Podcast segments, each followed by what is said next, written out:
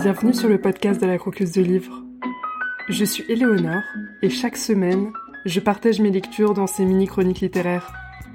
Vous avez 5 minutes? C'est parti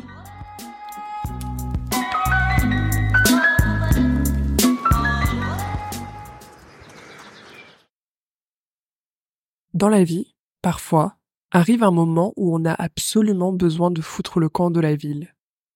Même si l'on a passé toute sa vie adulte en ville, comme frère Dex. Même si la ville est une ville super comme la seule ville de Panga. Même si tous vos amis y vivent, même si tous les bâtiments qu'on aime s'y trouvent, tous les parcs dont on connaît le moindre recoin secret, toutes les rues que vos pieds empruntent sans réfléchir. La ville était belle, vraiment belle, une haute merveille architecturale tout en courbes brillantes et lumières colorées, reliée par l'entrelac des rails aériens et des allées piétonnes, couverte de feuillages qui débordaient des balcons et des terres pleins. Chaque inspiration charriait un parfum d'épices, de nectar, de linge qui séchait dans l'air pur. La ville était un lieu paisible, harmonieux, prospère. Une perpétuelle harmonie où l'on créait, fabriquait, grandissait, essayait, riait, courait où l'on vivait. Freur Dex ne la supportait plus. L'envie de partir était née avec l'idée du chant des grillons. Dex n'aurait pas su dire d'où cela lui était venu. Peut-être d'un film ou d'une exposition dans un musée. Une installation multimédia qui diffusait les bruits dans la nature. Yann n'avait jamais vécu dans le voisinage de grillons qui chantaient, mais une fois qu'elle eut remarqué l'absence de leur chant dans les sons de la ville, elle était devenue impossible à ignorer.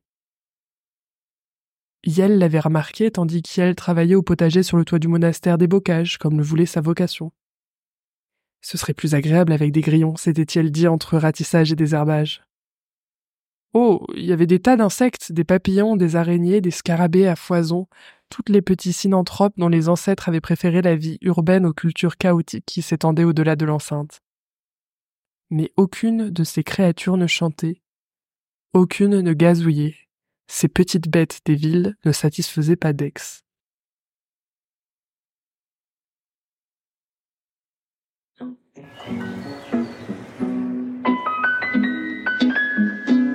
Aujourd'hui, le livre qu'on croque, c'est Psaume pour les recyclés sauvages, le court roman de Becky Chambers.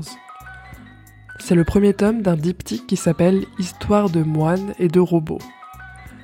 Merci à Bertie de m'avoir offert ce roman qui m'a beaucoup plu et à Sophie de Frondaison Club, un club de lecture et de podcast à Grenoble, qui a organisé une soirée autour de ce roman. L'histoire se situe dans un monde post-transition qui a échappé au pire. Une civilisation s'est reconstruite avec un certain confort, plus respectueuse de la nature, et ce, malgré la fin du pétrole et des usines. Les robots ont accédé à la conscience, et après cela ont disparu dans la forêt et sont devenus un mythe. Dex, moine de thé insatisfait par sa vie qui semble pourtant tout à fait sympathique, sillonne les routes avec son vélo maison et propose du thé et un espace de parole aux gens. Y elle croise de manière inattendue Omphale, tacheté splendide, robot qui cherche à comprendre de quoi l'humanité a besoin. Une question à laquelle Dex aura bien du mal à répondre. Le livre commence par une dédicace. Pour vous qui avez besoin de souffler. Et c'est complètement ce que l'on ressent en lisant ce joli roman. Tout y est doux et apaisant, et ce sans être nié. C'est un roman de science-fiction optimiste. L'imaginaire est donc loin des lectures dystopiques et post-apocalyptiques, et ça change. Je suis ravie de vous présenter ce petit bonbon de douceur philosophique pour commencer l'année de manière apaisée. J'ai aimé les passages de discussion entre Dex et le robot, toujours très justes, et qui permet de se rappeler que vivre n'est pas synonyme de productivité ou efficacité. C'est l'occasion aussi de démonter certaines idées qui sont mine de rien bien ancrées en nous pour certaines. Le deuxième tome est très sympathique également, donc je vous recommande chaleureusement cette histoire de moine et de robot. Pour information, Becky Chambers, ça a été une de mes autrices révélations de cette année. Je l'ai découverte avec ce très joli roman philosophique. Et puis j'ai essayé le premier tome d'une saga de science-fiction dans un style plutôt space opéra, sur les conseils de Cécile. Cette saga, ça s'appelle Les Voyageurs, et j'espère que moi ou quelqu'un d'autre vous en parle un peu plus tard dans l'année. Je vous recommande Psaume pour les recyclés sauvages si vous êtes angoissé, fatigué, si vous avez du mal à vous concentrer sur une lecture longue, et si vous voulez juste prendre une bouffée d'air frais, d'optimisme et de philosophie. Est-ce que vous avez lu ce roman? Ou un autre de l'autrice Becky Chambers? Si vous lisez ce roman parce que ma chronique a piqué votre curiosité, dites-le moi par mail à lacroqueusedelivre.org ou sur Instagram at podcast tout attaché. Et si vous voulez qu'on fangirl sur Becky Chambers, je suis tout à fait disponible également. Si 2024 est l'année de tous les défis pour vous et que l'un de ces défis c'est de parler d'un livre que vous avez aimé, vous pouvez être invité sur le podcast. Envoyez-moi un mail ou un message personnel sur Instagram. J'ai hâte de vous entendre.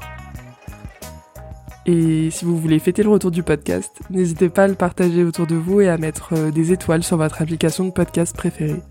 C'est un grand soutien et en plus ça me fait très plaisir de voir que ça vous plaît. C'est accessoire mais c'est toujours sympa.